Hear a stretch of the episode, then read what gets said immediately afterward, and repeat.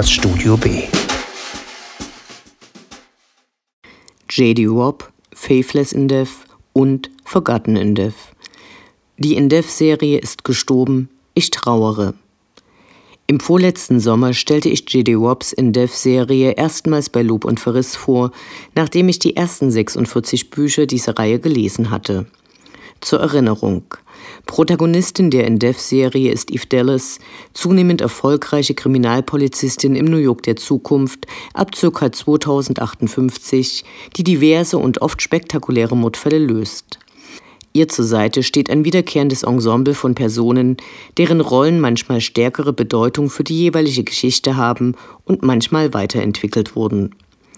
Neben der in Krimis üblichen Aufklärung brutaler Verbrechen war die zunehmende Enthüllung von Yves Kindheitsgeschichte zunächst verbogen hinter einer durch ein Trauma entstandenen Wolke, die nach und nach durch Albträume und Traumabewältigung verschwand, für eine lange Zeit in einer Vielzahl der Romane die wichtigste parallel stattfindende Handlungsebene.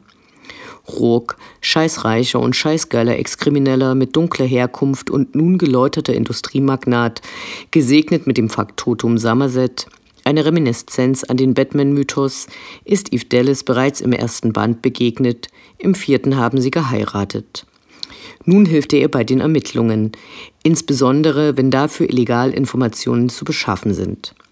Das Vorhandensein unerschöpflicher Geldreserven und ihre schlechten Kindheitserfahrungen inspirieren beide dazu, viel Gutes für die Menschheit zu tun, und das ist auch wirklich wichtig. Bestimmt haben alle Hörerinnen und Hörer mitbekommen, dass die häusliche Gewalt während der Pandemie neue beschissene Ausmaße erreicht hat, während dringend benötigte Hilfsangebote und Frauenhäuser permanent unterbudgetiert sind.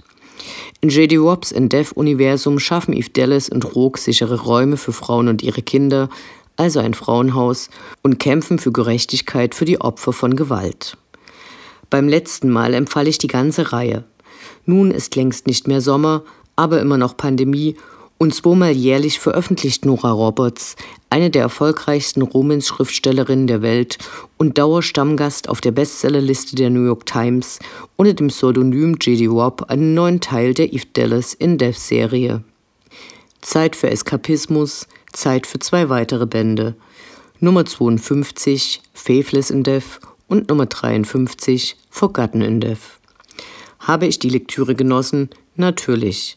Hat diese meine nicht besonders hohen Erwartungen erfüllt? Nein, leider.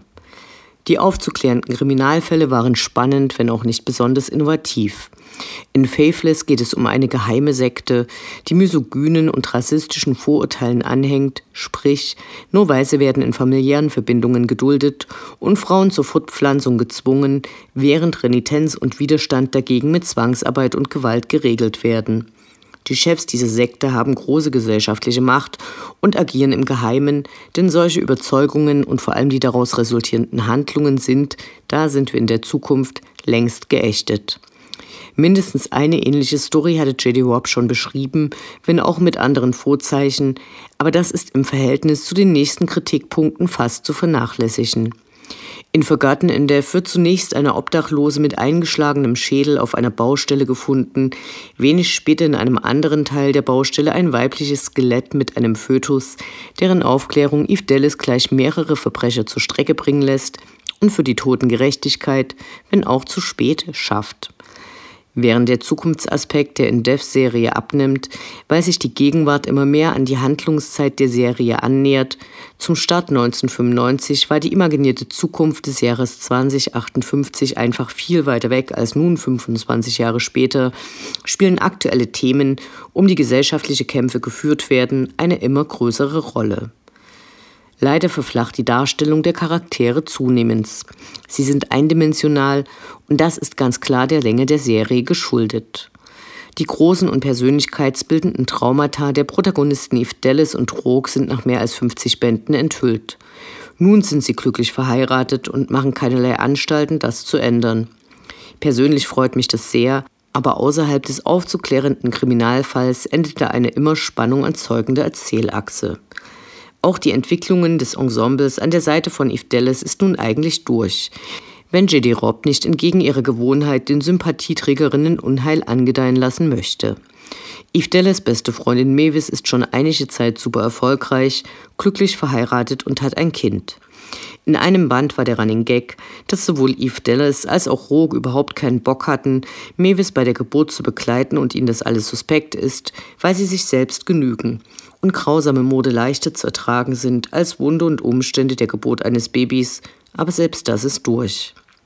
Die Verwicklungen in der Liebe zwischen Eve Dallas, Assistentin Delia Peabody und Detective Ian McNabb sind geklärt in der Vergangenheit konfliktanfällige Beziehungen wie zum Beispiel zur erfolgreichen Journalistin Nadine Fürst, die zu Beginn der Serie zwischen dem Landen eines schnellen Scoops und der ganzen Geschichte hin und her gerissen war, ist einer tiefen Freundschaft gewichen, die Nadine nach der Veröffentlichung von einigen Fällen von Eve Dallas auch als erfolgreiche Romanautorin etablierte.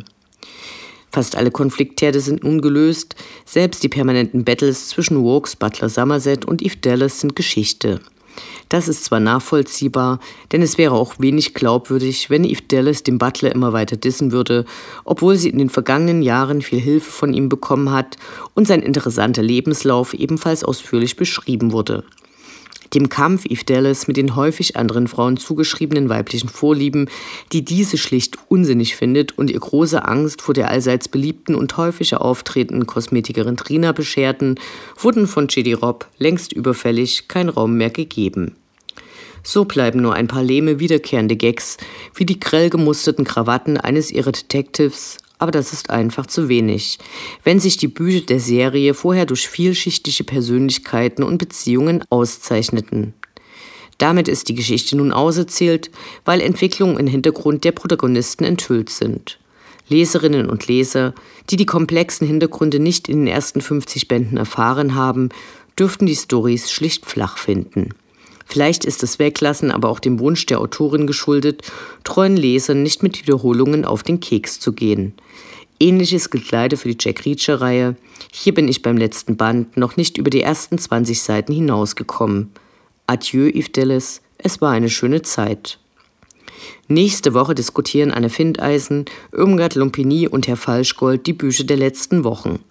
Wer vorlesen möchte, findet diese auf lobundverriss.substack.com.